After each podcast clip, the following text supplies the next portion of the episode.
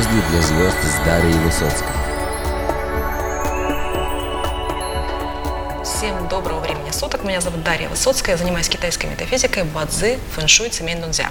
Сегодня мы встречаемся с самым титулованным бизнес-тренером Российской Федерации, самым известным тренером по лидерству Радиславом Гандапасом. Это наша вторая встреча. Рада вас приветствовать. В прошлый раз мы встречались в год огненного петуха. Сейчас правят энергии года земляной собаки, более дружелюбные энергии, год неконфликтный, менее конфликтный. В связи с чем мой первый вопрос. А, Поскольку вы очень часто путешествуете, в принципе, вы очень такой мобильный человек, как мы выяснили, и а, на это указывает элемент воды в карте, и сфера деятельности связана с элементом воды и с перемещениями. А приходилось ли вам когда-либо встречать китайский Новый год? Да, китайский Новый год э, мы встретились с женой вдвоем в э, Таиланде. В этом году? Нет, не в этом. В один, в один из... Мы не ждали этого, не, не планировали, но так оказалось, э, что мы приехали, и в день нашего приезда был китайский Новый год, и в отеле было празднование. Я всего лишь забронировал столик на берегу, нам сказали, ну, мы приехали в отель, и нам говорят, сегодня, значит, на берегу накрываются, значит, столики, там, пати, все дела, Э, столиков осталось 6, если будете бронировать, бронируйте сейчас, может не остаться. Я сразу забронировал столик, сказал, прикольно, у нас будет такой welcome party, мы э, поужинаем сегодня с тобой на берегу моря. Да, класс, хорошо, приходим вечером, а там бах, фейерверки, всякие петарды, драконы э, лазают и так далее. да? Традиционно. Но я специально туда-то не, не планировал. Не, не помню, мне кажется, что в Гонконге я тоже оказался на китайский Новый год. Там тоже было что-то что не- невозможное вообще, феерическое. Да, ну я не сказал, что я не сказал бы, что я встречал Новый год, я просто на него попал. Вопрос такой. Энергии Нового года, они меняются в феврале, 5 февраля. То есть китайцы отмечают по лунному, но вот исходя из китайской астрологии, солнечного календаря, мы анализируем события, то, что происходит, энергии. А есть ли такой момент, что вы заметили что-то после 5 февраля или с начала февраля? Не, думаю. Если бы специально, если бы специально сосредоточился на том, что произошло у меня после 5 февраля, несомненно, я бы, я бы это заметил. Вы это- Ну, и сейчас открою календарь, полистаю, посмотрю. Тут, ну, прям, чтобы меня так бросилось в глаза, что бах, какое-то изменение. Нет, пожалуй, Нет. что нет. А в первой части интервью мы с вами говорили о духе наслаждения. Это божество Бадзи в карте Бадзи, которое у вас присутствует в часе, в часовом столпе. У вас столб Дзячен, деревянный дракон. Я хотела бы пр- процитировать ваши строки из книги Камасутра для оратора. Для меня важно а, другое – удовольствие. Мы так много в жизни делаем ра- ради удовольствия, мы за него платим, мы ради него многим жертвуем. Почему бы не позволить себе получать удовольствие и от выступлений перед публикой? А, Цитата из книги Камасутра для оратора. Вы все стремитесь сделать в жизни с удовольствием. Да, несомненно. Есть ощущение, что очень все происходит легко у вас в жизни. Но есть ощущение, э, это, это не всегда, э, довольно часто видимость, но прямо скажем, когда я сравниваю свою жизнь и обстоятельства моей жизни с обстоятельствами жизни других людей, э, могу сказать, что мне приходит на ум одна э, фраза, что я, в общем, легко отделался. Легко отделался. И что касается удовольствия, мне тоже есть такая присказка, когда мне предлагают поучаствовать в каком-нибудь мероприятии или сделать что-нибудь, что поспособствовало бы моему продвижению там, или что-то еще, э, и я вижу, что удовольствия не будет от этого, я получу просто деньги или просто, ну не знаю, просто Галочку. галочку просто каких-нибудь там, как- как- какую-то расширение базы данных, я всегда отвечаю, э, я много в жизни делал вещей, которые мне делать было неприятно, для того, чтобы сейчас не делать ничего, что мне не доставляло бы удовольствия. Поэтому все, что мне не доставляет удовольствия, я либо делегирую, либо отвергаю.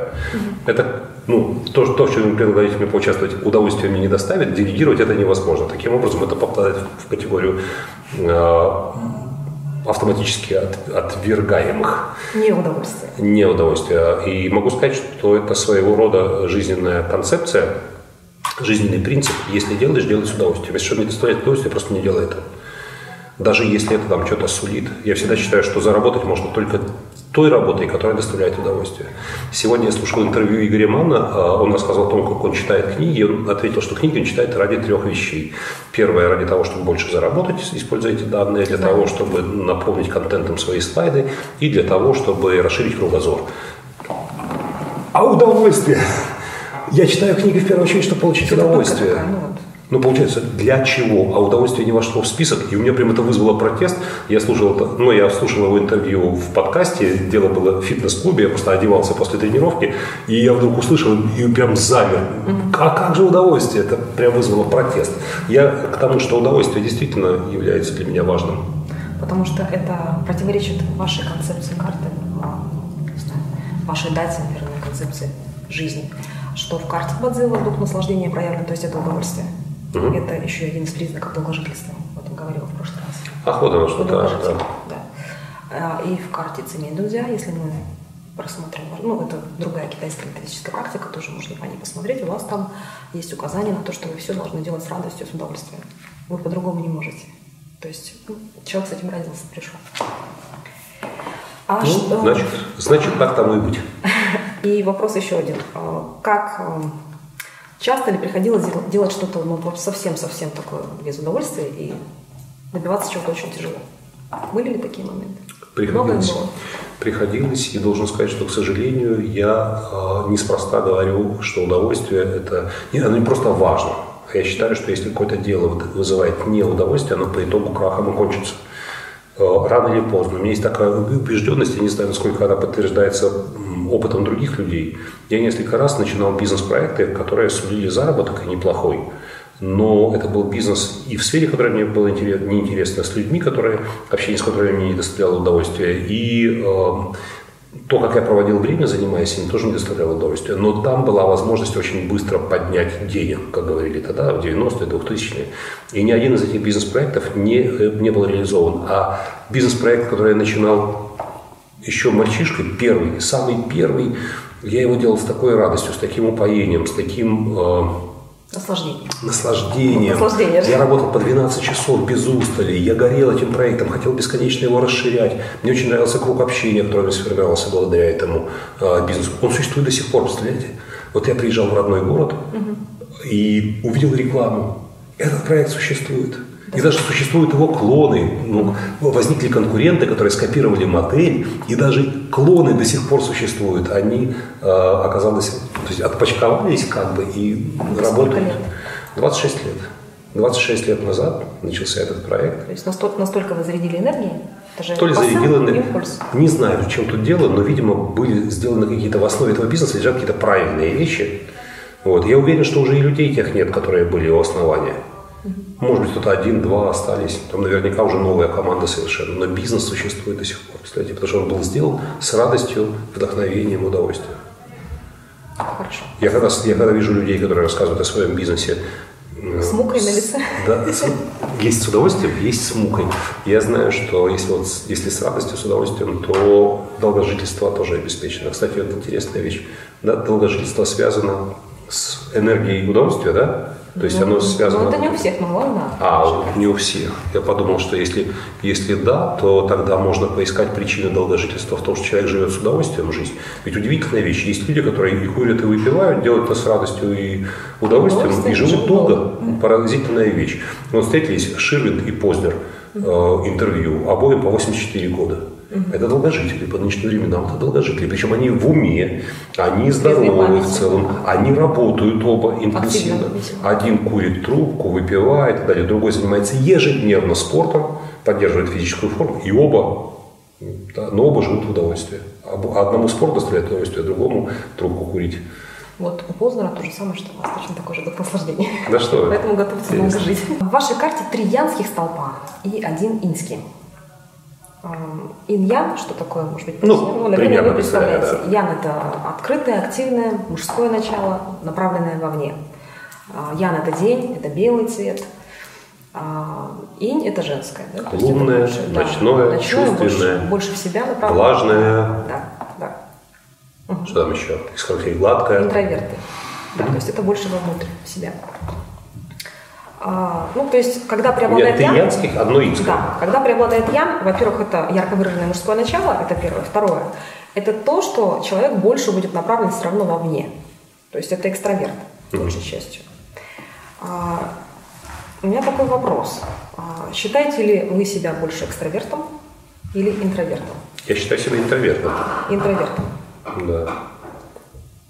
Ну, мне так Казалось, какие-то тесты показывали вроде бы, что я интроверт, но я умею, я склонен и умею переходить, менять э, интроверсию на экстраверсию, могу становиться экстравертом на время, но мне интроверт, быть интровертом, Тут тоже такое дело. У меня, у меня работа связана с тем, что через меня проходят сотни тысяч людей. Не исключено, что для меня уединение становится просто роскошью, которую я начинаю ценить, чем дальше, тем больше. И поэтому, когда я в минуту уединения чувствую себя комфортно, возможно, я принимаю это за интроверсию, интроверсию может быть, ошибочно, не знаю. Нужно тестировать глобально. Не могу, ну, нет четкого. Я, я прекрасно себя чувствую в большом, в большом скоплении народу, но мне всегда казалось, что я рациональный интроверт. Вот я бы хотела так дополнить. Наверное, это самоуглубленный экстраверт. Потому что в карте парадоксальная ситуация. Мгм. Три янских, один инский. А сам элемент личности – вода. Инский. Янская вода, но все равно А. это вода. То есть вода – это больше, ну вот, глубже, глубже, больше себя. Вот, поэтому какой вы вне просто публики и вне работы? То есть вы можете больше уходить в себя, я правильно понимаю? Да? Больше интроверт. Да, для меня лучшее, лучшее времяпрепровождение уединение, но не на весь день. Не навсегда. Уединение, но не навсегда. Но побыть час-полтора – это просто гигиеническая необходимость, побыть одному. Восполнить энергию. А В вашей дате рождения лейтмотивом проходит э, нить того, что вы должны зарабатывать, я уже об этом, по-моему, тоже пояснила немножко, отдыхая. Мгм. Зарабатывать отдыхая, да. А Там есть такие врата Сюмен, врата отдыха по вашей дате рождения. То есть это работа с удовольствием, опять-таки делать что-то с удовольствием, или, скажем так, доставляя радость, позитивные эмоции другим людям, развлекая по-другому. Это происходит. То есть это так. Да. То есть работа... Развлечение. Э, Есть такой термин, лет 30-35 ему, э, edutainment. Э, От смешения слов education и entertainment. Образовательное как, Обу- развлечение. А- об- Развлекательное. Обучение, да, э, обучение через развлечение, но не через развлечение. Тут тоже это было бы неверно понято, как некоторые люди понимают таким образом, что давайте песни споем и станем более мо- мотивированы или более обучены. Развлечение как элемент, который позволяет человеку сохранить высокую концентрацию, высокую энергетику, за счет этого э, более глубоко понять э, материал. Сегодня я вез дочку в школу и э, увидел, что детское радио, например, использует тоже очень хороший прием. Ведь можно сказать, на зарядку становись, руки шире, ноги брось. Это, ну, мало кто будет этим увлеченно заниматься. А они делают иначе. Там однажды соловей-разбойник встретил, значит, соловей-разбойник вышел, значит, на дорогу, забрался на глубокое дерево и стал готовиться, значит, свистеть громко. Так, и он стал разрабатывать легкие и громко вдыхать глубоко. Все вдыхаем глубоко, вдыхаем, носом вдыхаем, выдыхаем ртом. Вдыхаем. Значит, простейшая э, дыхательная гимнастика. гимнастика, насыщение кислорода. И вдруг навстречу ему едет Илья Муромец. Илья Муромец взял свой меч и стал его вращать над головой. Значит, берем правой рукой, руку левую в пояс, как Илья Муромец мечом назад, машем, машем. Значит, теперь правую руку левой рукой машем, машем. Теперь берем два меча и машем вперед, назад, вперед. То есть вот такая вещь.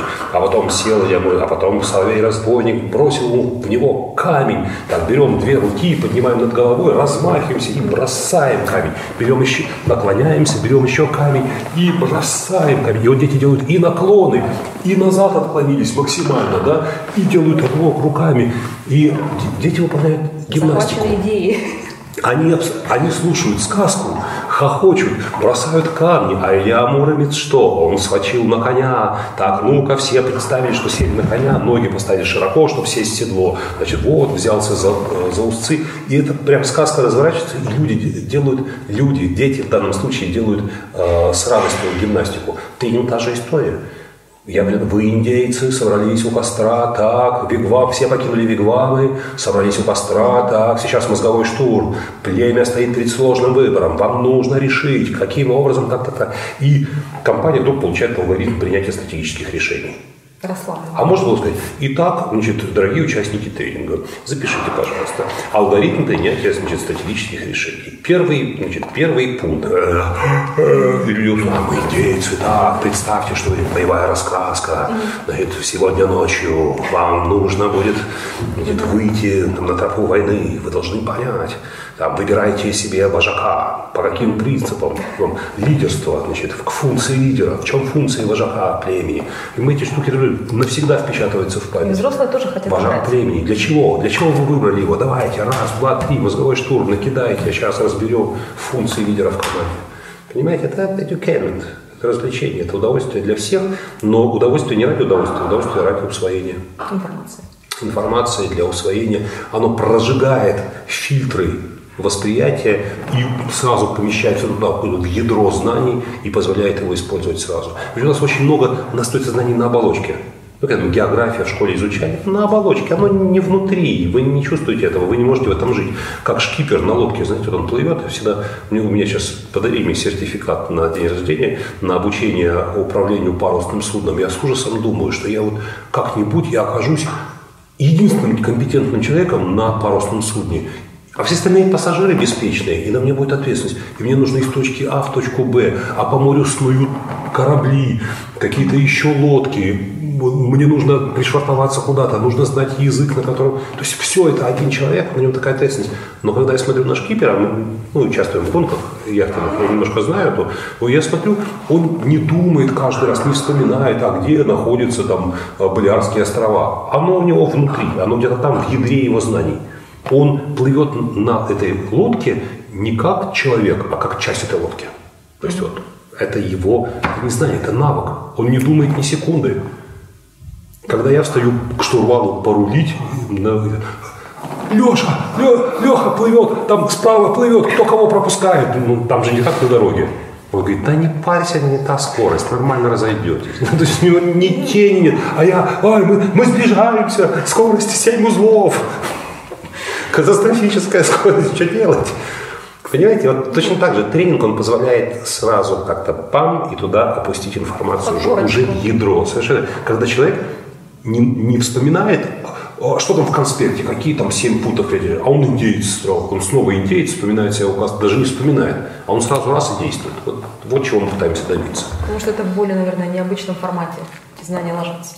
Другой Это игра. Игровой форме. Игра. Взрослые тоже играть. Мы, чел- человек, человек играющий, человек создан играющим. Человек 80% информации о мире усваивает в первые 5 лет жизни.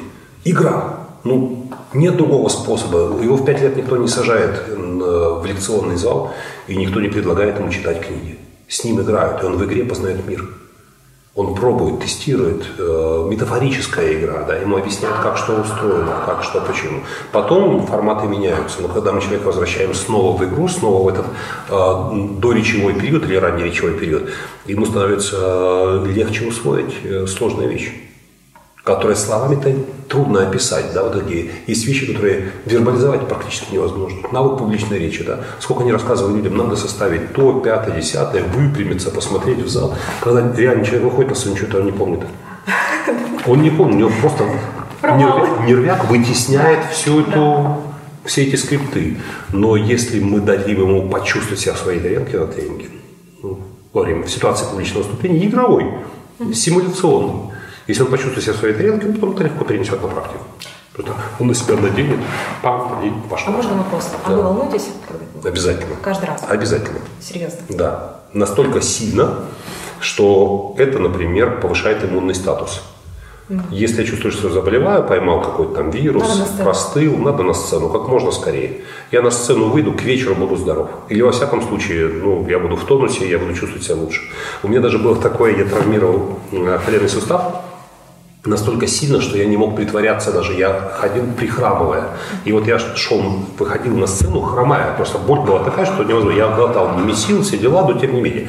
Выходил на сцену и вдруг через какое-то время понимал, что я не хромаю. И потом я говорил, так, перерыв 15 минут. Спускался со сцены и вдруг опять раз и начинал преподать на ногу. То есть то, что организм вспоминал. мобилизуется, да? Мобилизуется настолько, что он выжигает все. Я есть не хочу. Я очень часто на, в день тренинга не ем вообще. Или не ем сутки, или только ужинаю, например. Разгрузка. В этом, да, нет необходимости в пище, нет э, ни желания есть, ни стремления есть, энергии хоть отбавляй. Подпитка, наверное. Ну, не знаю, как работает механизм, но тем не менее.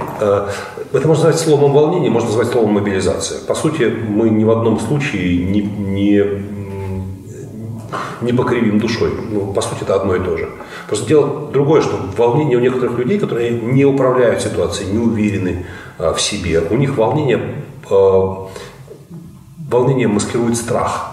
На самом деле они хотели бы избежать этого выступления, или этого полета, или этого разговора трудного да, или этого свидания, например. Они, им настолько, они, им страшно, они волнуются. Но есть другое волнение, волнение предвкушения. Когда вы учитесь управлять самолетом, например, ну, легкомоторная авиация, все дела, и вы прямо сейчас взлетите и полетите, и вы немного волнуетесь, да, это мобилизация, концентрация. Вы встречаетесь с возлюбленной, и вы трепещете в ожидании встречи, потому что вы любите и хотите с ней встретиться. Когда вам скажут, ну так может быть домой тогда, раз ты так волнуешься.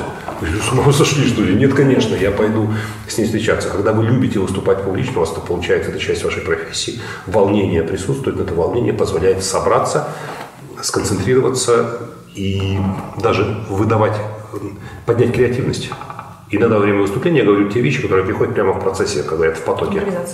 Да, и потом их очень сложно восстановить в памяти, к сожалению. Хоть записывать за собой. То есть это приятное волнение, как Волнение, волнение не бывает приятным. Само по себе волнение неприятное. Но важно это волнение а, как бы усилится, когда вы выйдете на сцену, или наоборот отпустит. Если вы выступать не умеете, оно усилится и парализует.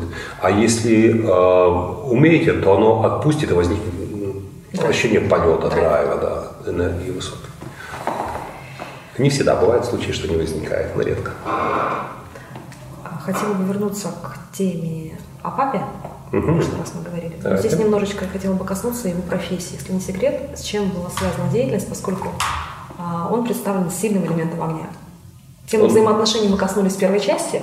Сейчас не о взаимоотношениях ваших, да, а именно о профессии. Я бы хотела. Он летчик-истребитель, реактивная авиация, огонь. вооруженные силы. Огонь.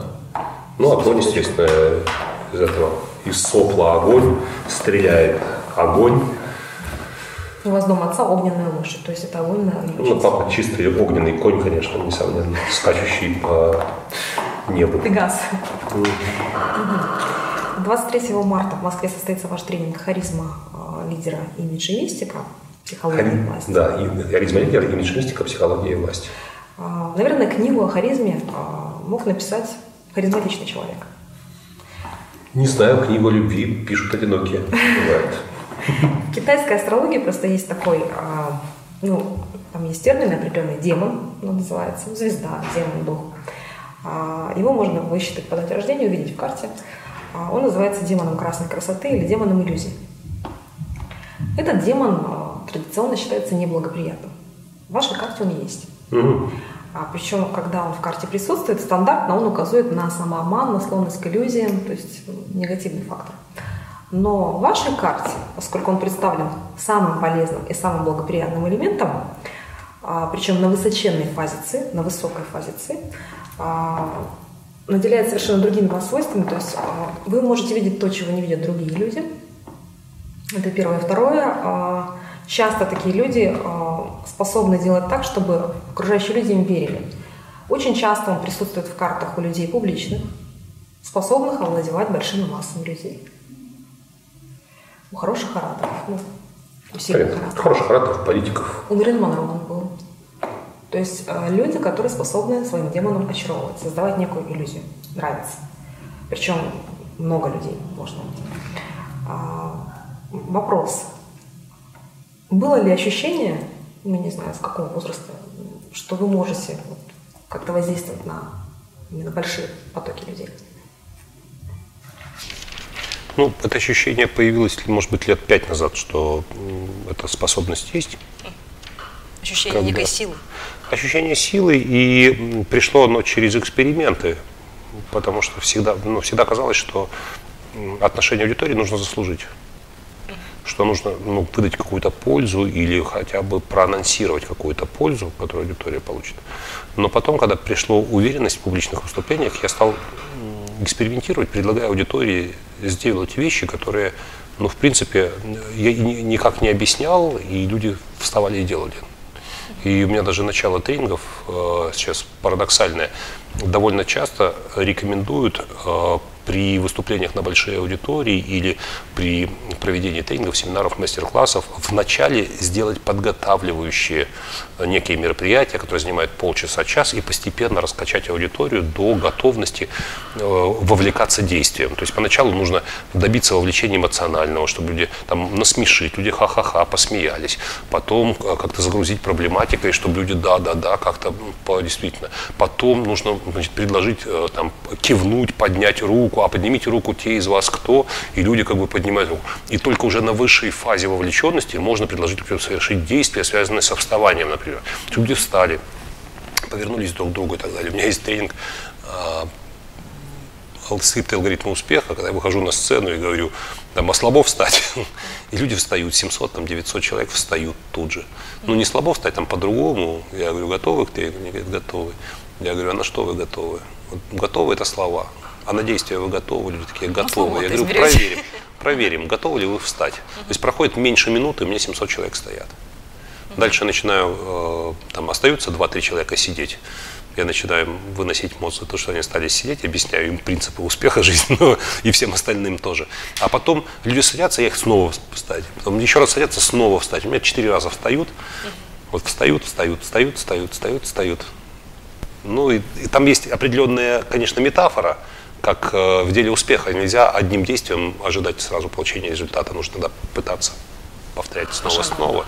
Да, и, как говорят, самый большой соблазн э, остановиться возникает за, там, в 5% от финиша, в 5% расстояния от финиша, то есть от успеха.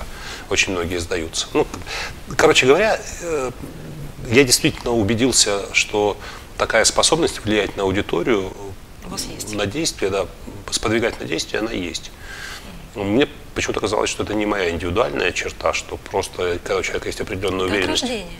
Вы с этим родились, да. Ну, не знал, это буду знать. Буду знать вы, и использовать. Вы себя считаете харизматичным? А трудный вопрос. Дело в том, что в моем э, даже тренинге по харизме сказано, что человек не может себя оценивать как харизматичный, потому что харизма есть не свойство личности, а эффект, производимый личностью в людях.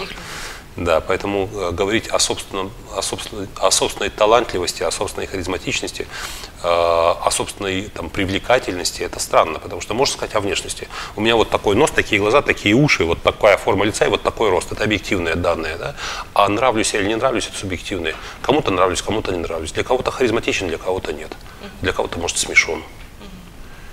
Э, поэтому, не знаю, мне кажется, что потенциал для этого есть, но вполне допускаю, что далеко не для всех.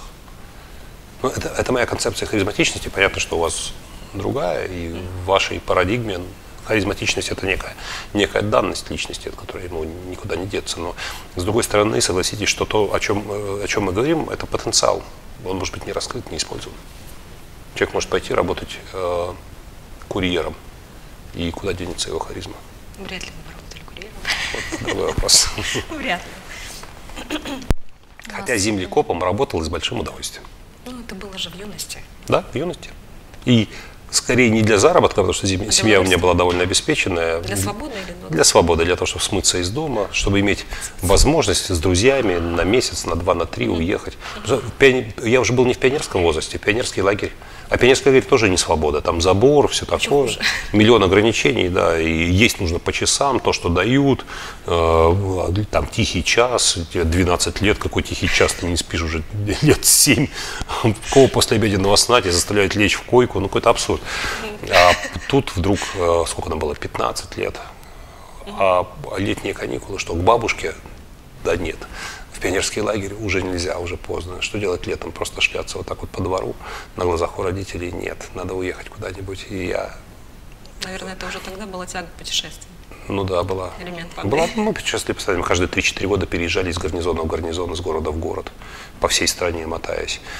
Уехали, заключил договор, или как это называлось, ну, в общем, с археологическим музеем, и меня взяли землекопом. Что-то интересное было? А что интересно, культурный слой, когда начинается, там приходят люди с щеточками и нас выгоняют на твоей бабушке копать где-нибудь в другом месте и все. Мы снимаем верхний слой, в котором ничего нет. Как только мы натыкаемся на первые какие-нибудь черепки, на, на первое что-то стоящее, тут же, ну-ка, брысь, брысь, брысь отсюда, значит, И приходят, приходят люди со степенями, с очками, с щетками, с маленькими какими-то совочками, маленькими там, пинцетиками, да, пинцетиками, какими-то скальпелями, и начинают все крупиночку за крупиночкой вокруг каждого объекта. Мы с нашими лопатами штыковыми, конечно, э, можем вреда нанести мировой культуре больше, чем принести пользы. И поэтому нас перемещают какой-то новый раскоп, снимать, снимать снова, ну, иногда метр, иногда мы уходили и глубже, там и 2-2,5 метра раскопы были, когда были древние периоды, какой-нибудь там 30 век до нашей эры, там приходилось снимать грунта много. Ну, я видел, естественно, я держал в руках даже кое-какие находки, но их ценность, она же совершенно непонятна, когда все это в глине, все это вот.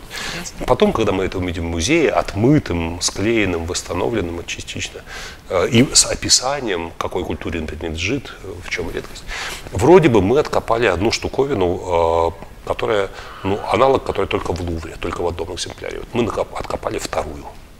Некий сосуд для вина, э, древняя трипольская культура.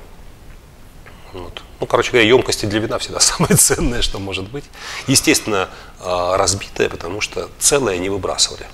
А самое, самое, самое ценное, что можно найти в поселении, это помойка. На помойке все главное, все самое ценное.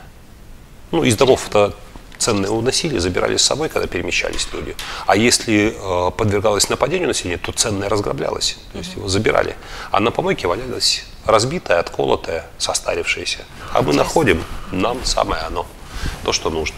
Ну, короче говоря, такой был э, опыт. Я один раз съездил летом, поработал, время интересно провел, закалился, денег заработал, нормальных, первых нормальных денег.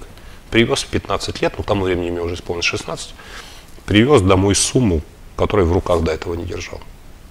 Ну, там, суммированный пап, суммированная папина мамина зарплата, наверное.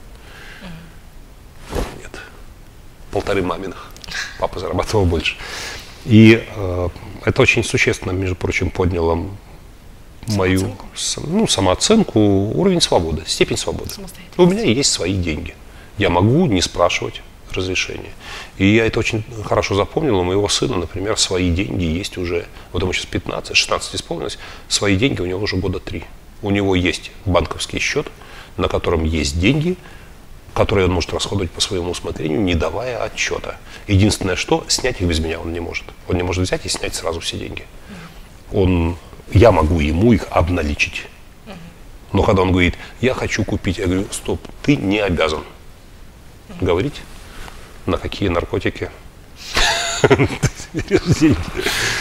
Он когда шутит, он говорит, это для наркотиков, но не подумай, это не мне, друзьям. Это такая корпоративная шутка, да. Я, считаю, что это очень важно, это степень свободы. Он, правда, не заработал тех денег, там заработана только часть. И доверие. Да. Доверие, доверие себе самому. Очень важно для человека, я считаю, ощущение, я могу справиться с этой задачей. Я, например, абсолютно четко знаю про себя, что я могу заработать денег. Что я и моя семья не могут оказаться в ситуации безвыходной, в ситуации без денег. Я могу заработать быстро много. Ну, просто это не обойдется без жертв определенных. Но э, и заработать, если задача, для меня, даже если будет нужно, то мне будет по барабану, я буду получать удовольствие или не буду. Я заработаю тем Можно способом, который... Да. Небольшой.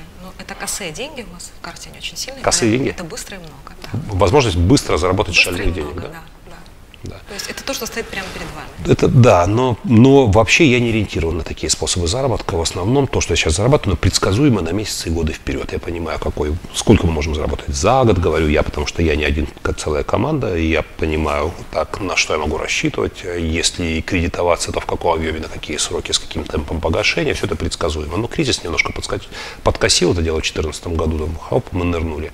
Но в целом это понятно. Косые деньги, значит, тоже можно. Ну ладно, Но хорошо, я косые. учту. А, Вы не работаете по найму на кого-то. Не работаю никогда в жизни. Это бизнес. Я это косые деньги. 20 лет назад ровно принял решение и принес торжественную клятву самому себе. Никогда? На галеры, на галеры никогда. Никогда, ни за какие ковришки. Мне поступали приглашения, предложения, приглашения очень привлекательные. И финансово привлекательные, статусно привлекательные. Которых, ну, скажем, я мог пятикратно увеличить свой доход. При этом двукратно снизив э, степень своего напряжения. привлекательно. Но я сказал себе до галеры никогда.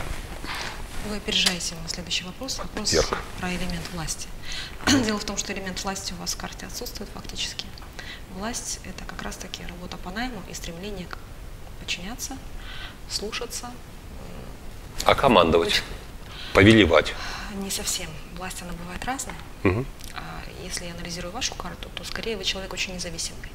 Вам сложно кому бы то ни- было подчиняться. То есть вы захотите делать всегда самостоятельно деньги. Без А жене какого-то легко контроля. подчиняюсь. Между прочим, вот это интересная вещь. Вы говорите, подчиняться, но это, наверное, надо... А надо в карте проявлена. да? Да. Потому что мне, например, очень комфортно э, предоставить жене возможность принять решение и просто сказать, ты скажи, что делать, я все сделаю. Ну, просто, просто скажи, чего ты хочешь, я сделаю. И у меня не вызывает это какого-то, знаете, как некоторых- для некоторых Дискомфорта, мужчин, конечно. это вызывает, как, как так женщина повелевает, ты подчиняешься. Мне так легко, комфортно, и я не вижу в этом никакого. Я знаю, что у меня жена хороший менеджер, она толковый руководитель, и у нее есть стратегическое мышление. И если в этом она меня превосходит, то почему бы не предоставить ей? Безусловно, есть вопросы, которые требуют ну, какого-то обсуждения, например, нельзя так сделать, знаете, вот у нас будет Новый год, я сама составлю список, кого пригласить, тебе только нужно будет обзвонить их всех. Нет, это не годится, это нужно придумать саму концепцию празднования, да, определить список гостей, Э, а есть вещи, в которых можно не согласовывать. Может один человек вполне спокойно принять решение, а второму предоставить возможность выполнить то, что ему приятно и интересно, реализовать эту стратегию. Ну, в карте супруга проявлена.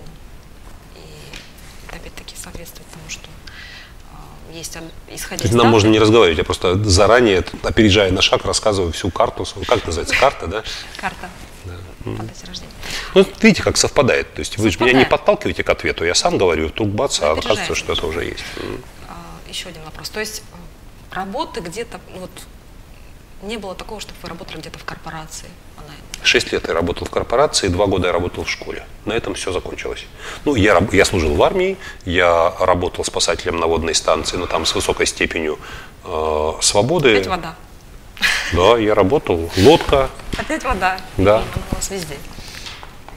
Судьбе. с огромным удовольствием работал, зарабатывал мало, но зато работа на солнце после армии. Лето после армии просто коротал время перед 1 сентября, когда вернулся снова. Э, Точнее, 1 октября, потому что 1 сентября все уехали на какую-то картошку, на какую-то чепуху, а мне после армии было не положено ездить на эту практику. Я работал спокойненько до окончания сезона на море. Загорел, вот как ваше платье было такого цвета примерно, а волосы были вот, не знаю, ну, как снег. Все выгорело, никаких там бейсболок никто не носил в жизни. Наплавался, нагребся, накачался. Еще после армии был хороший задел. В общем, я вернулся 1 октября абсолютной звездой. У нас там в университете бледные очкарики, парни, и тут приходит из армии загорелый. э, Мачо. Мачо, да. Я, конечно, там одетый по, По последнему ну, моде? по последней моде, прямо скажем. После армии первое время я еще пижонил, а потом я пошел в, такую, в обратную как бы, историю, в антиэстетику. Познакомился с другой компанией, и мы там культуру хиппи возрождали. Ну, вы любите красиво одеваться? Скорее да. Это дерево. Тоже дух наслаждения. Скорее да, Это скорее люблю. одежда? Это э, лично для меня это не только эстетическая, но и психологическая вещь. Я совершенно четко чувствую, как меняется психологическое состояние в зависимости от того, вещь старая, новая, модная, не модная, сочетаемость вещей. И если я знаю, что, ой, по какой-то причине какая-то вещь там в химчистке, я хотел ее надеть, а, черт, а я вот уже составил себе план.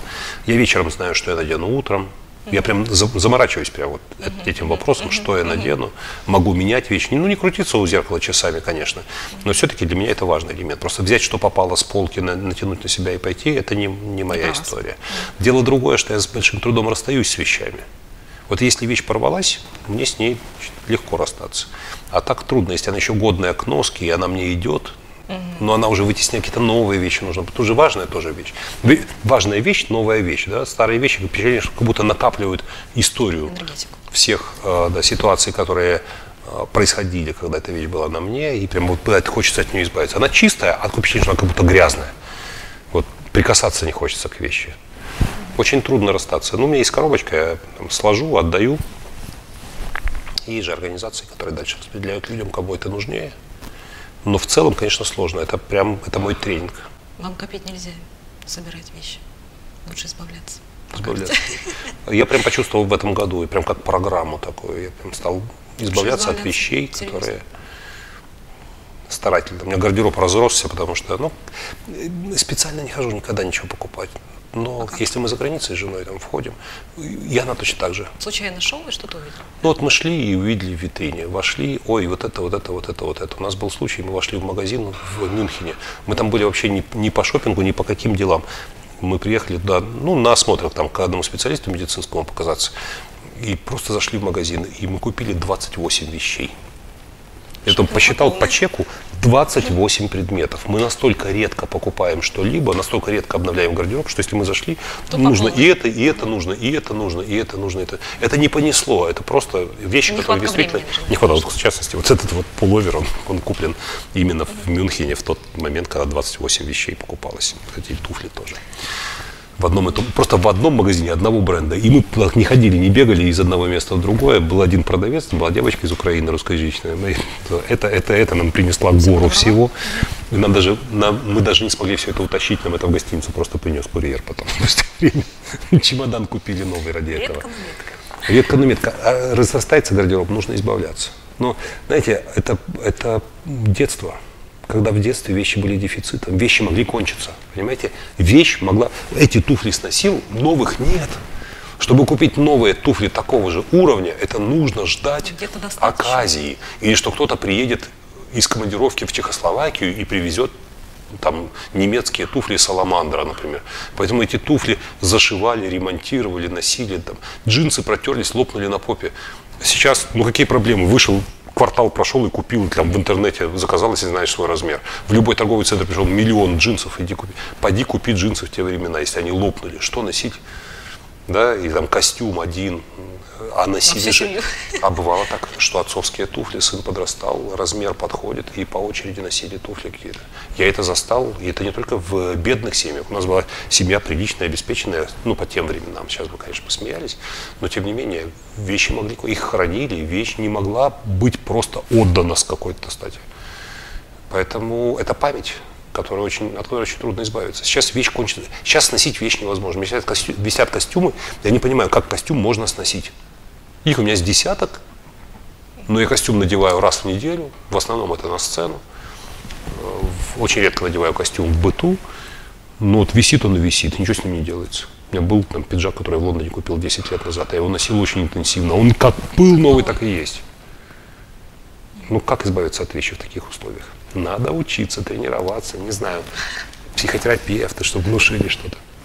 В обеспеченных странах, приезжаешь в Европу, там, в Англию и так далее, страны, в которых не помнят голода. Что у них в ресторанах? Человек поел, половину оставил. У нас хоть кто-нибудь оставляет в ресторане еду?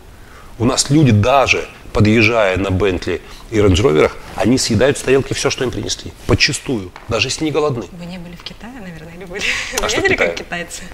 Тоже едят все подряд. Китайцы все обязательно подъедят, все будет чистая тарелка. Хлебом и, оботрут, а, и... не знаю, потому что они помнят голод. об вот этом в чем или дело. нет. А у нас, допустим, как при- приветствие, да, или за рубежом везде how are you? Как Да. у тебя дела? У нас как дела? Спрашивают. Да. А в Китае э, первый вопрос, если это утром, а, вопрос, завтракал ли ты?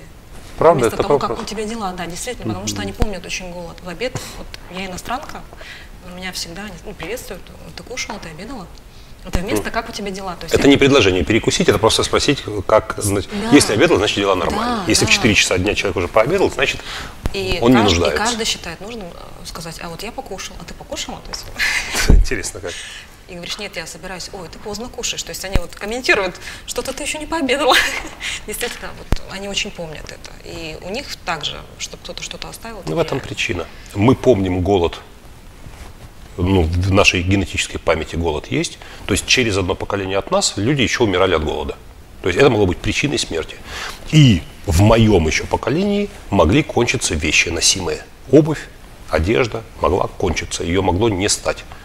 И сейчас я сам себя за язык хватаю. Маша, зачем ты это надела вот туда? Ты же можешь испортить куртку. Ну, что я морочу голову? Маша 7 лет.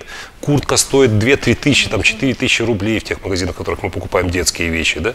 Это вообще не проблема. Я за обед больше плачу в ресторане. Это, пусть она ее порвет в клочья, у нее еще не одна есть. Да она из них вырастает быстрее, чем снашивает. И я вдруг понимаю, что я произношу фразу, которую я слышал от мамы, бабушки, ты испортишь эту вещь. Может быть, имеет смысл в дорогу не надевать хорошее, а надень что-нибудь там попроще, по, там более старое, потом ты чего вообще, ты, ты о чем говоришь? Если я сейчас, ну, если я буду жить 200 лет, и мне скажут, что я больше в жизни не куплю ни одной вещи, теми вещами, что у меня есть, я обойдусь. Мне на 200 лет хватит обуви и одежды, она, ну, то есть мне будет что С носить. лихвой. С лихвой. Там четыре пуховика, ну что с этим пуховиком может сделаться, если ты с ним не, не полезешь в нем в огонь? У Ничего. меня встречный вопрос. Вот дефицит продуктов питания, да, предыдущее поколение. Сейчас у наших родителей одежды. А дефицит чего в наше время? Дефицит Как вы общения. считаете? Я считаю, что дефицит общения. Что все в телефонах. Совершенно верно. Телефон стал этим красным демоном чудовищным, который, к сожалению, оттягивает внимание и мешает концентрации. Сегодня э, у нас с женой был очень важный разговор. Мы ехали в машине сюда вдвоем. Очень важный разговор, и в это время зазвонил телефон. И я нажал кнопку «Принять вызов». Ну, в машине прям кнопка, там hands-free. Нажал кнопку «Принять вызов». И тут я понимаю, что я же вижу, кто звонит. И я понимаю, это не важно. Но телефон важнее человека. Я мог нажать другую кнопку «Сброс». Точно так же рефлекторно, потом просто перезвонить, когда мы договорим. Но я посреди важнейшего разговора как бы сбил с мысли, сбил с потока разговора, чтобы принять я телефон предпочел. Не сам телефон, не эту коробочку металлическую, а у нас возникает ощущение, что мы из телефона можем получить что-то более важное, чем Более из живого общения, более ценного.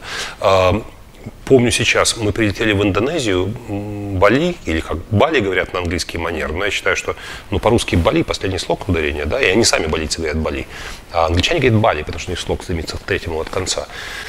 Не в этом суть. А мы едем, слоны, обезьяны, э, необычные и далее. И я поворачиваюсь, чтобы сын, я вижу, что сын, чтобы сказать, и вижу, что он сидит так в телефоне. Я говорю, что, офонарел? Мы в Индонезии, мы едем, сюда люди со всего мира едут, это остров сказка, Бали, ты сидишь в телефоне? Мы проезжаем, вот слон, там, слон, обезьяна, это как бы, ну, обычная практика э, этих мест, что стоит прям слон, что-то жует на дороге. И вот мы прилетели из заснеженной Москвы, и ты сидишь в телефоне. И я понимаю, что он не может объяснить рационально, почему он это делает. Просто его туда втянуло, и он так вот сидит. Что ты там, что ты там делаешь? Какие-то шарики, какие-то квадратики. Он там что-то вот... А тут мир, тут жизнь, да, тут океан. А тут океан, а тут виды фантастические совершенно, да, мы едем по краю обрыва, и перед нами, значит, бесконечный океан, солнце над ним. Как это возможно? Как это происходит? Говорю я, но сам себя ловлю на этом. Сегодня утром я проснулся на полчаса раньше будильника. Проснулся, ну то есть у меня был план на утро, а я проснулся вдруг, и я не понимаю, что мне делать. То есть ну, как мне использовать полчаса? Если одеться, выйти с собаками, прогуляться, то я уже не успеваю, потому что мне нужно вот в это время быть для того, чтобы там ребенка отвезти в школу, жену разбудить, там детей младших в детский сад и так далее. Вот такой, а собака гулять в промежутке между должен. И там полчаса. А сейчас меня не полчаса, потому что пока я оденусь, пока там кофе, вода, э, не успеваю. И что я сделал? Я, я открыл телефон. Я открыл телефон, твиттер, значит, WhatsApp, что там какие сообщения вчера. Думаю, ты что творишь? Рассвет. Зима, последние зимние деньки. У меня под окнами лежит снег, у меня живописнейший поселок. Встает солнце. Ты куда полез? Зачем? Я, да, я, я открыл, у меня дверь ну, прямо на улицу, есть две, два выхода из дома. Я открыл дверь, прям вышел босиком на снег, умылся снегом. Думаю, снег-то кончится. Когда еще снег будет? Вот передо мной пух, да, я, там, верхний слой наста, а под ним снежный пух. Я умылся снегом, поставил босиком на снегу, подышал э, холодным утренним воздухом, там 10 минут, ну сколько меня хватило, пока ноги не закоченели. Вошел в дом после этого, я подумал, ну вот 10 минут, и я бы сейчас убил 10 минут, просто ковыряясь в Твиттере, там, серфил бы что-то без какой бы то ни... То есть в мозгах ничего бы не осталось. Как говорят, знаете, входишь в социальные сети для того, чтобы получить удовольствие, а когда выходишь из них, впечатление, что по те- по тебя проскакало стадо свиней. Так и происходит зачастую. Я ничего не узнал принципиально нового. Если в мире произошло что-то важное, мне об этом скажут, я об этом узнаю, но не пройдет мимо меня. Куда я полез, чего я ищу, чего я жду. Я получил удовольствие. Я пять минут просидел в телефоне, ровно пять минут. Причем там незаметно время еще бежит. Время бежит незаметно, конечно, предательски. И 10 минут провел на воздухе, качество этих вещей невозможно измерить. Я думаю, что наше поколение, оно должно, э, у нас на роду написано, у нас такая кармическая задача, что ли, Научиться научиться, превозмогать, да, владеть собой, превозмогать тягу к э, устройствам, которые по итогу просто ну, как бы пожирают время. Дело другое. Мне иногда дочь говорит, папа, отлипни от телефона. Ну, повторяет мои слова, когда говорит, дочь, отлипни от телефона. Я говорю, доченька, а я читаю книгу. Вот сейчас мы с тобой А оба, мы с тобой оба смотрим в экран. Но с той разницей, что ты убиваешь время, а я его выигрываю. Я читаю в телефоне книгу, ну, планшет далеко, например, бумажную книгу, ну, просто не всегда удобно. Мне электронный удобно, я выделяю участки и бросаю в нужные разделы там, в Dropbox и так далее. То есть я с текстом работаю, в электронном виде мне удобней. Э, За планшетом не хочу идти, потому что у меня всего 10 минут. Но я открываю книгу на том месте, где я остановился, сейчас синхронизируется. Я сейчас читаю книгу. Я сейчас работаю, да. Или вчера я с телефона читал сказку детям. Ну, дети у меня по 25 кругов слышали одни и те же сказки, поскольку разница у них небольшая в возрасте, они слышат одни и те же сказки, которые слышали со старшими, никто слышит свой адрес. И я ищу всякие там приложения, где новые сказки. Открыл приложения, где сказки, которых я никогда в жизни не видел, не читал, и они тоже не видели, не читали. И я сижу в телефоне, но на самом деле я ищу детям сказки. Это другое времяпрепровождение с телефоном, правда? Я не убиваю время в самолетах дико, ну, дико неприятно и грустно, когда идешь по салону, вот так вот, ну, допустим, длинный перелет, там 5-6 часов, хочется размяться, встать. Я встаю и хожу взад-вперед по проходу. И я вижу, что большинство людей просто тупо сидят с какими-то шариками, квадратиками, просто какими-то там что-то. Они просто несколько часов своей жизни просто убивают, убивают, убивают. Книг почти нет в руках. Книг почти нет. В лучшем случае кино. На iPad, может быть, нет? На iPad читают обычно. Ну, теоретически да, но это один-два. Один-два. Или айпады, или э, ридеры, вот эти э, ну, читалки. Кто-то работает в ноутбуках. Кстати, бизнес-класс в основном работает и читает. Интересно, очень интересное наблюдение. Конечно, бывают исключения, и можно и пьяных людей видеть в бизнес-классе, и играющих в телефон и так далее. Но если соотносить, допустим, на 100 человек в бизнес-зале, в бизнес-классе и на 100 человек в эконом-классе, мы увидим, что в эконом-классе 80% играют. Так и играют. Играют или спят. Играют или спят. Они просто убивают это время. Для них время перелета непродуктивно. Они стремятся его каким-то образом убить. Часть лю- людей занимается детьми, потому что ну, невозможно играть или читать, когда ребенок на руках э, и так далее. Очень небольшой процент. В бизнес-классе очень много людей в процентном отношении, кто открывает ноутбук и го- готовит презентацию, графики, отчеты, кто работает с бумагами, читает книги и так далее. Не хочу обелять бизнес-классы сейчас, возносить и так далее, но мне кажется, есть определенная зависимость между отношением к времени и успехом в жизни. А успешность жизни – это бизнес-класс, результирующий эффект. Не цель, не смысл. Понятно, что там есть часть чиновники, коррупционеры, летят в бизнес-классе оборзевшие. Есть часть людей вообще странных, офицеры или священники в бизнес-классе меня поражает. То есть священники, видимо, за деньги, которые они получили в качестве подаяния от несчастных бабушек, да, мелочь, покупают бизнес-класс на себя и семью летят на отдых. Я видел семью э, с тремя или четырьмя детьми, семья священников в бизнес-классе в э, довольно дорогом направлении летела. Э, Офицеры МЧС тоже удивительно, нежели Министерство обороны оплачивает бизнес-класс майором. Это для меня дико, мне кажется, майор это не тот уровень. Ну, генерала я еще понять могу, но майор в бизнес-классе как-то диковато. Но в основном, конечно, летит люди бизнеса, люди, которые заработали сами. Либо люди бизнеса, либо э, шоу-бизнес. Летят артисты, у которых по райдеру положен бизнес-класс, они тоже успешные. То есть они достигли успеха в своей профессии на так- тако- такого уровня, при котором они в райдер пишут бизнес-класс и приглашающая страна с радостью оплачивает эти издержки. Какая-то связь есть, отношение к времени и успешности. Нам в этом смысле немножко проще в Китае, потому что у нас заблокированы инстаграмы, твиттеры. Я знаю, я в Китай, в Китай приезжал, я не мог войти в Ничего, соцсети да, свои, да, да. только внутренние свои китайские сети, и что-то работает, что-то одно, какой-то какой там в Твиттер или что-то, или не помню, что-то одно есть какой-то доступ в международное пространство, или нет? Нет. Ну, вроде бы Россия тоже готовит э, отключение. от- Инстаграм. Ну, есть местные аналоги, есть внутренние свои аналоги, как в Северной Корее. Для иностранцев это не очень интересно. Ну, я понимаю, да. То есть мы в этом смысле изолированы и можем более эффективно распределять время. Не залипаем. Ну, есть свои плюсы, есть свои минусы. Да? Ну, в принципе, игру с шариками можно скачать даже в Китае.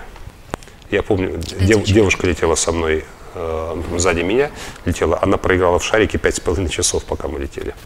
Игра в шарики, я знаю, это- я знаю это потому, что она не выключила звук, у нее было тик тик тик пе пе пе тик тик тик тик пе тик тик тик тик пи бим пи бим То есть шарики падали, и там издавался какой-то звук. А, Я надел наушники, там, и так далее, с чем-то то ли работал, слушал там, и так далее. И когда я снимал наушники, опять пик пик пик пи бип Пять с половиной часов. А потом, когда сказали, мы идем на посадку, она начала краситься, краситься, краситься, краситься, краситься, краситься, краситься, краситься. Вот мы приземлились, все, она готова была выйти из самолета. Пять с половиной часов жизни. У нас в карте а, рядом стоят полярные элементы, а, вода и огонь. А, вообще это указывает на то, что вас в жизни могут интересовать полярные какие-то виды деятельности, интересы, они могут быть абсолютно разными. Да, это есть. Есть такое? Абсолютно разные. Противоположные, я бы сказал. Противоположное. Да, выступать перед публикой и писать книги трудно найти более противоположные виды деятельности. Они требуют совершенно разного темперамента, совершенно разного э, тем, темпа ритма мыслей, совершенно разного типа деятельности и так далее. Например, кухня. Вы любите готовить? Я люблю, нет, я люблю, я люблю есть совершенно противоположные вещи. Вот сейчас я на строгой веганской, например, э, ну не то чтобы диете, просто на месяц такой ретрит своеобразный, строгая веганская. Пост. Э, да, пост, но в еще более м, таком усугубленном виде и отлично себя чувствую, но при этом я отлично, нет, это вот это отдельный вопрос, сейчас к нему можем вернуться. Я, э, но при этом я отлично себя чувствую на э, пикнике с, там со стейками, шашлыками, пиво, водка, вино, газировка и так далее, и так далее. Прекрасно себя чувствую органично. Я могу, я знаю, что есть люди, я вот не жирное не люблю, а я люблю и жирное, и, люб- и люблю э, есть, есть, не знаю, каши на воде с э, там, конопляным маслом, м, заедая сельдереем с удовольствием, да. Вот, и, и это мне нравится, это мне нравится. Для меня это не воздержание, для меня это не испытание, для меня это не ограничение вовсе. Ну, то есть нет страданий. Я люблю противоположные вещи. А, Контраст. очень трудный вопрос. Что ты, что, что ты хочешь выпить, например? Что ты будешь? Вот у нас, а что есть? все есть. Коньяк, водка, вино, пиво, вода. Я так, черт, какой сложный вопрос. Лучше мне сказать что-то одно. Я могу и то, и другое. Есть люди, которые пьют только одно, или там это, или это. А я могу все. Или воду. Или просто воду или чайку. Есть такое, да, действительно есть такое наблюдение. Я замечал. А что, что вы любите из музыки? Я очень люблю хэви метал с женским вокалом, но при этом я очень люблю, например, м- музыку 17 века. Ну, тоже диаметрально противоположные вещи.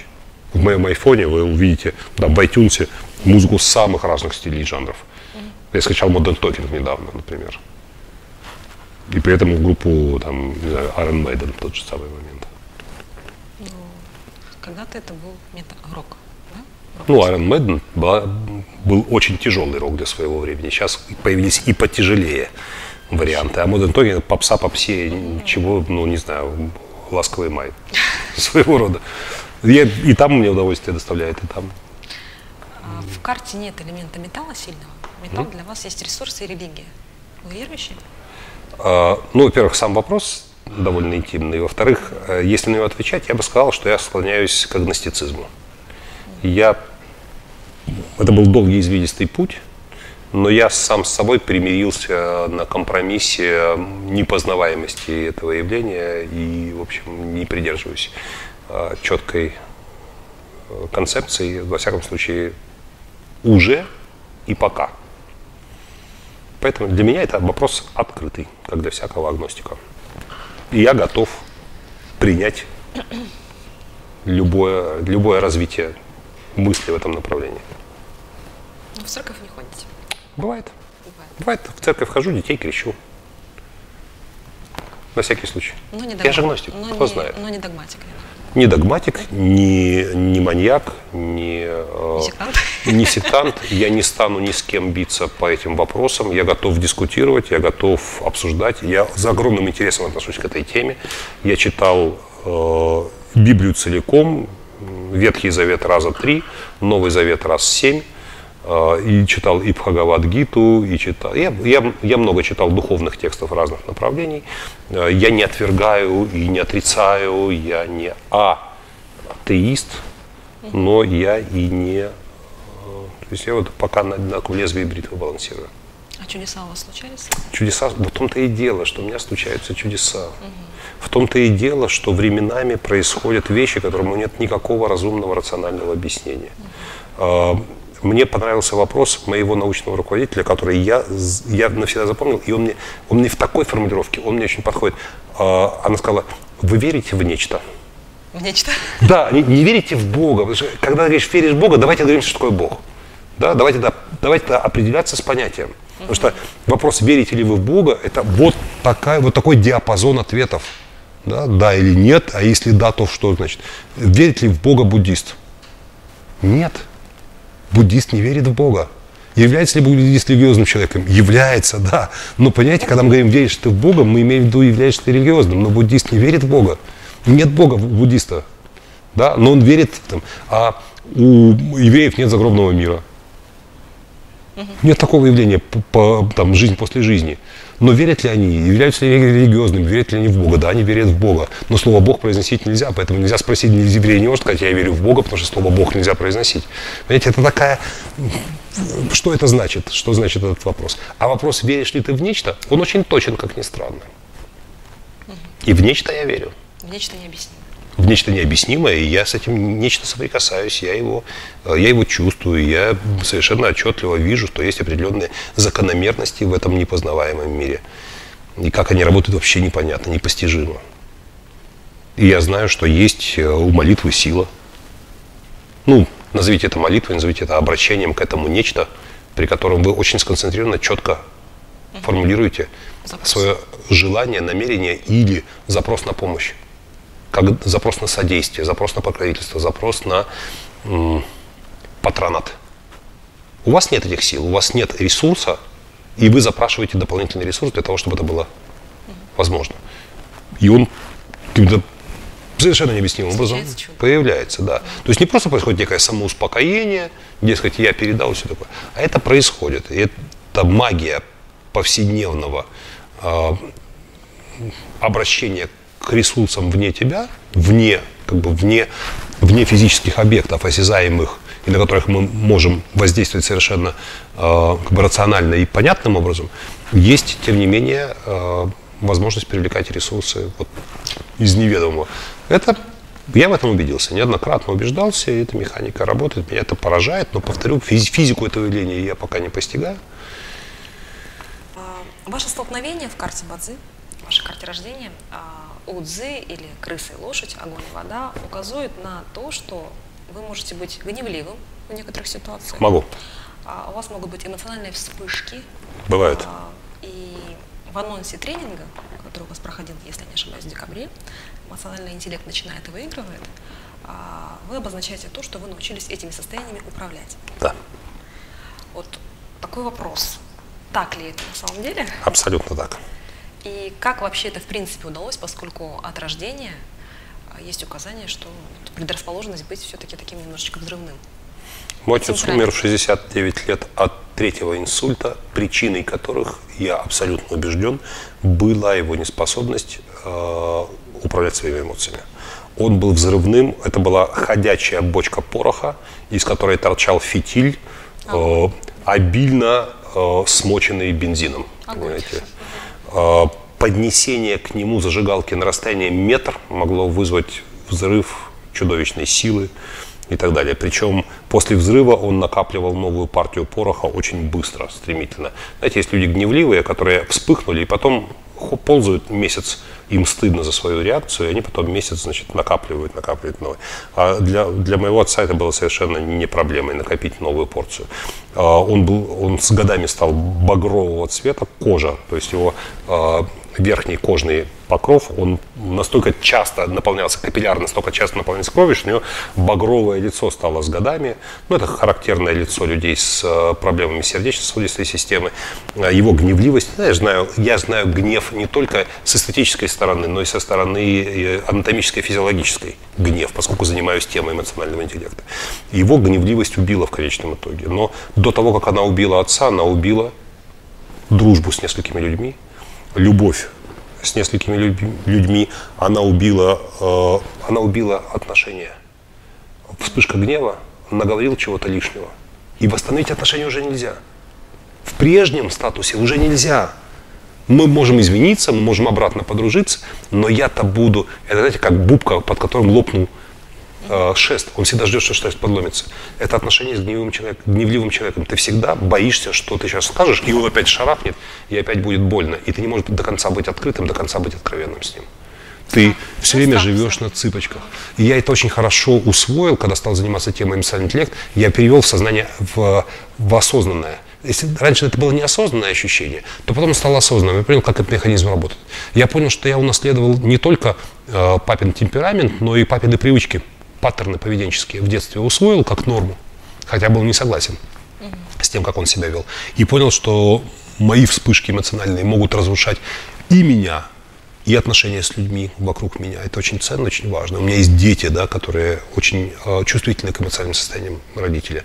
И я стал этим управлять, используя те знания, которые я приобрел сам, осваивая техники эмоционального интеллекта. Это оказалось настолько просто. Без медитации? Без медитации. Даже без медитации. Гораздо более простыми методами. А с медитациями это могло бы стратегически помочь, конечно, балансировка психики и так далее. А в двух словах не расскажешь. Это целая система, но эта система очень приятная, э, легко выполнимая, легко освояемая. Я думаю, что если бы люди освоили эмоциональный интеллект, техники эмоционального интеллекта, они бы, ну, которые входят в эту парадигму, в эту концепцию, они, у нас бы продолжительность жизни увеличилась бы без изменения даже... болезни за ним.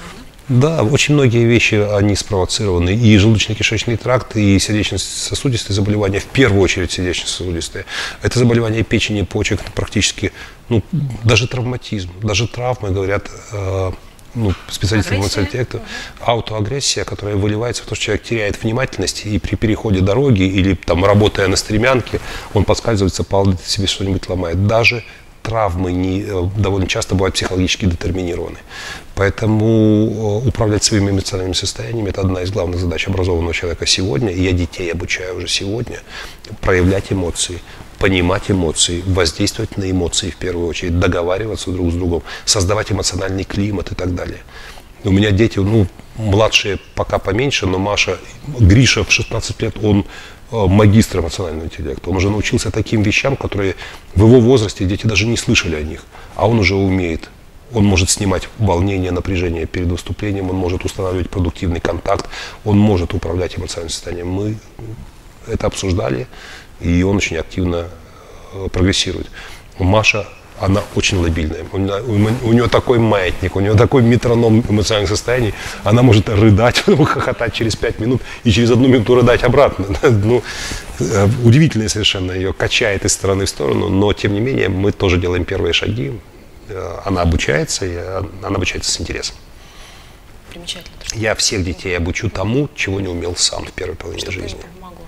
Конечно, ведь человек, который умеет управлять эмоциональными состояниями, его эффективность, счастливость, успешность и коммуникативность не возрастают. Мы все в этом мире получаем от других людей. Здоровье физическое. Да. От себя мы получаем только здоровье, кстати. Все остальное от других людей.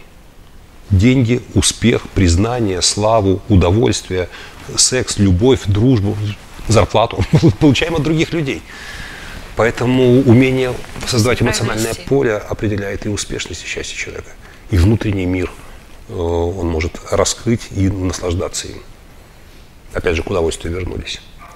Поэтому, да, мне удается, я делаю шаги, у меня бывают там моменты, но я понимаю, что эмоциональная бомба накапливается, нужно снять. То есть я уже стал э, предвосхищать развитие да, э, некоторых состояний. И моя стал, жизнь стала, стала счастливее. Я думаю, что и людям со мной стало лучше и легче и комфортнее, да. На этой позитивной ноте. Надеюсь, вам было комфортно со мной последний час да. вашей жизни. Последний час вашей жизни. Последний час, ну, последний на эту минуту, последний час жизни. Да. Спасибо большое. Тоже боитесь слова последний. Но... Спасибо большое, вам желаю успехов больших. Спасибо вам, было интересно поговорить. Э, действительно, вот еще раз, верите ли вы в нечто? Вот это же относится к категории нечто. А оказалось так, что я не зная о том, что написано в вашем блокноте, я своим рассказом упреждал. Это лишнее указание на то, что все-таки имеет смысл э, заинтересоваться теми методами, методиками, которые описали наши предки, в которых они описывали наш мир и закономерности его существования. Это работает.